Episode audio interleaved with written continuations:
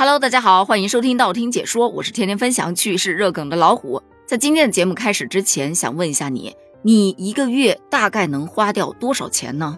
换做我的话，我可能都不需要想，打开花呗看一眼，上面那个数字就是一个触目惊心啊。但是你相信吗？有人一个月只花十五块，不管你信不信，我反正是不信的。所以在今天我看到有这么一则。女生月薪八千，花十五存两百万退休的新闻登上热搜之后，我是非常非常诧异的。于是我就点进去看了一下，发现这个事件是这样的：说有一个女生，她呢自制了一个四千五百天的退休倒计时日历，并表示自己的目标是存够两百万，然后就退休。于是她就分享了一则怎样做到三月份只花费了十五元。收入八千，存下了七千九百八十五元的帖子，从而引发了很多网友的关注。哇塞，他是怎么做到的？一个月只花十五，话费每个月就自己扣了，还有那姨妈巾，怎么样？一个月也不止十五了吧？那事情的真相到底如何呢？他目前总资产为六十五点六万元，其中有五十万是父母的赞助，在长沙全款买了一套公寓，每个月租金收入有两千六百元。剩下的十五点六万元全部买了债券基金，有一定的收益。这个就是他八千元工资以外的收入。然后咱们来看看花费。花费的话呢，房子没有房贷，水电费呢是男朋友出的，所以这方面他没有支出。然后就是话费加公交车费用，差不多等于理财的收入，也就是说理财就直接抵了，满打满算等于没花钱。吃喝呢，因为早饭和午饭都是在公司吃的，公司全免费。唯一可能有支出的就是晚饭，平时晚饭啊，多少都会去陵园薅一些羊毛，什么螺蛳粉啊这一类的。然后唯一十五元的真金白银支出，也就是在超市去购买了一些食物，用于其余几晚的伙食。而关于日用品，包括纸巾、纸杯、洗手液、垃圾袋、毛巾、牙刷、牙膏等等的，全部都是薅的各种羊毛。再涉及到护肤品、化妆品什么的，那都是双十一的时候一次性买齐的，所以一年都不需要买新的。那么这一块的支出，这个月基本上没有。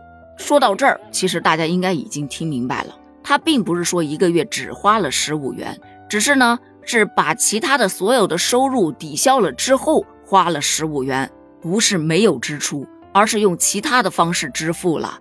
这一个月只花十五元就是一个噱头。我说什么来着？这绝对不可能，对吧？你就说说我们日常生活中，光是什么柴啊，当然没有柴，我们现在用的燃气、燃气、米油盐酱醋茶，还有葱姜蒜、辣椒花椒鸡精蚝油这些厨房的支出，还有什么交通费、水费、话费、电费、姨妈巾、卫生纸，那等等等等，一言难尽。这些东西日常生活中都属于消耗品，你不断的在使用它，所产生的费用，不是在前一个月支出了，就是在后一个月支出了。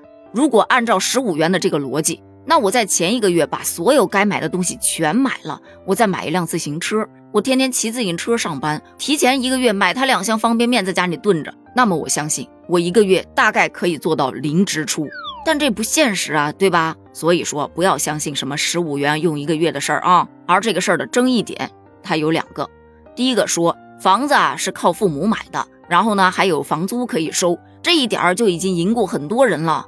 就像有小伙伴吐槽的百亿补贴拼爹妈的事儿，我学不了啊。同样的，水电费都男朋友付了，那日常出去吃饭应该也是男朋友付钱喽。那没有男朋友的学不了啊。